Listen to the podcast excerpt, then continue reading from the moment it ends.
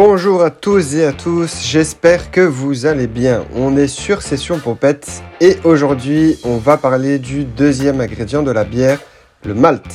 Pourquoi chaque type de bière a une couleur différente? C'est quoi du malt et comment est-ce qu'on en fait? Est-ce qu'on peut faire une bière avec chaque céréale du monde que l'on connaît? Et surtout, quel est l'impact sur le goût final que le malt va avoir? On est sur Session Pompette, mets-toi bien au chaud, prends-toi de quoi boire tout en modération. Mesdames, messieurs, à vos papilles.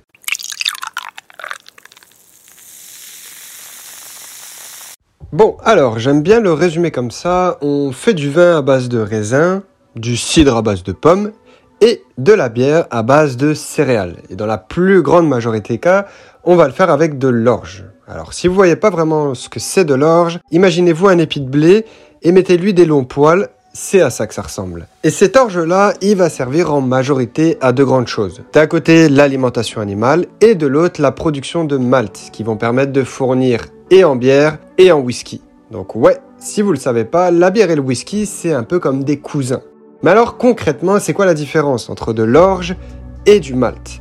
Très grossièrement et d'une façon très résumée, du malt, c'est une graine d'orge qu'on est venu germer puis par la suite sécher.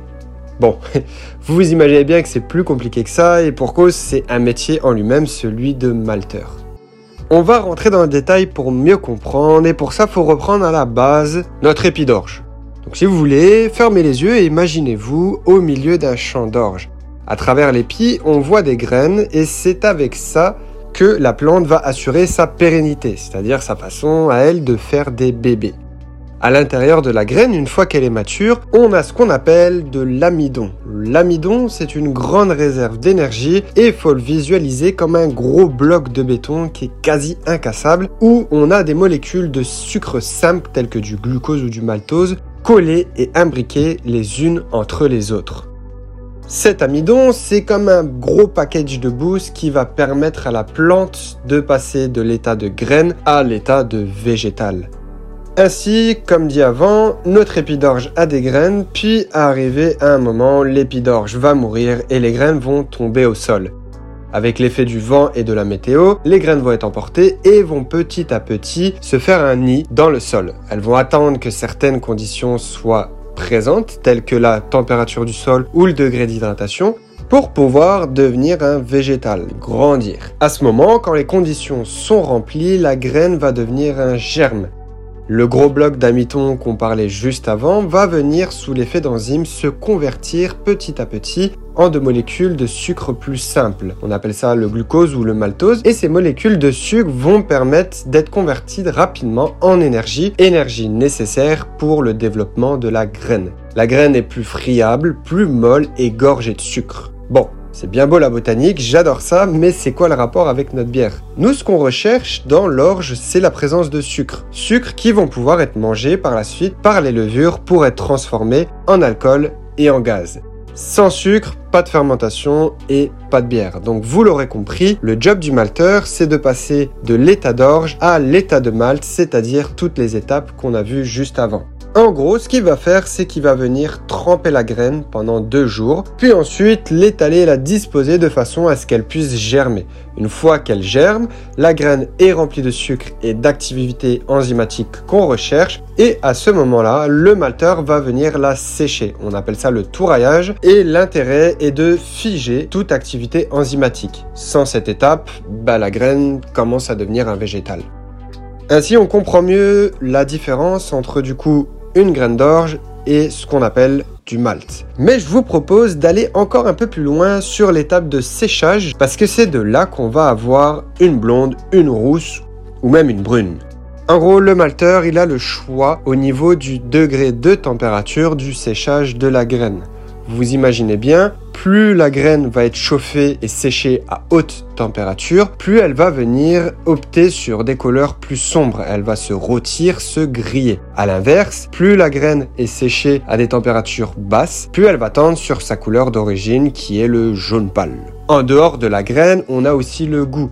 Imaginez-vous un bout de pain, si on le grille, il aura une odeur et une saveur différente qu'un pain standard. Et ben c'est le même principe pour le malt, plus on va le griller, plus les notes vont se développer. Si on peut dresser une sorte de tableau, en partant de la température la plus basse, on a ici du malt avec une couleur jaune pâle qui va donner des notes de biscuits secs, de crackers ou même de pain. C'est de ce type de malt qu'on va avoir ce qu'on appelle communément les blondes ou alors les lagers. Si on pousse un peu plus la température, le malt va venir se brunir et opter sur des couleurs rousses. Au goût, on va avoir des notes de pain grillé, de noisettes. De ce style-là, on va avoir ce qu'on appelle les rousses, les ambrées. On continue un peu plus et là le malt se brunit. Une réaction chimique apparaît qui est à la réaction de Maillard qui va venir caraméliser le malt pour lui donner des notes de chocolat, de caramel et donc d'avoir un malt un peu plus sucré. De là, on a les styles de bière qu'on appelle les bières brunes. On continue encore plus loin et là, le malt se noircit, se torréfie et on a des notes d'acide, des notes de café, de torréfié, de rôti et même d'amertume dite cendrée. Ainsi, on comprend mieux que d'une même plante, l'orge, on va avoir différents malts complètement différents et qui vont avoir une incidence majeure sur la couleur et sur le goût de la bière. Mais alors le brasseur, lui, comment il s'organise avec tous ces malts Parce que vous l'aurez compris, ce qu'on recherche, c'est le sucre et les enzymes dans la graine. Mais plus on va faire chauffer, moins il y aura d'activité enzymatique.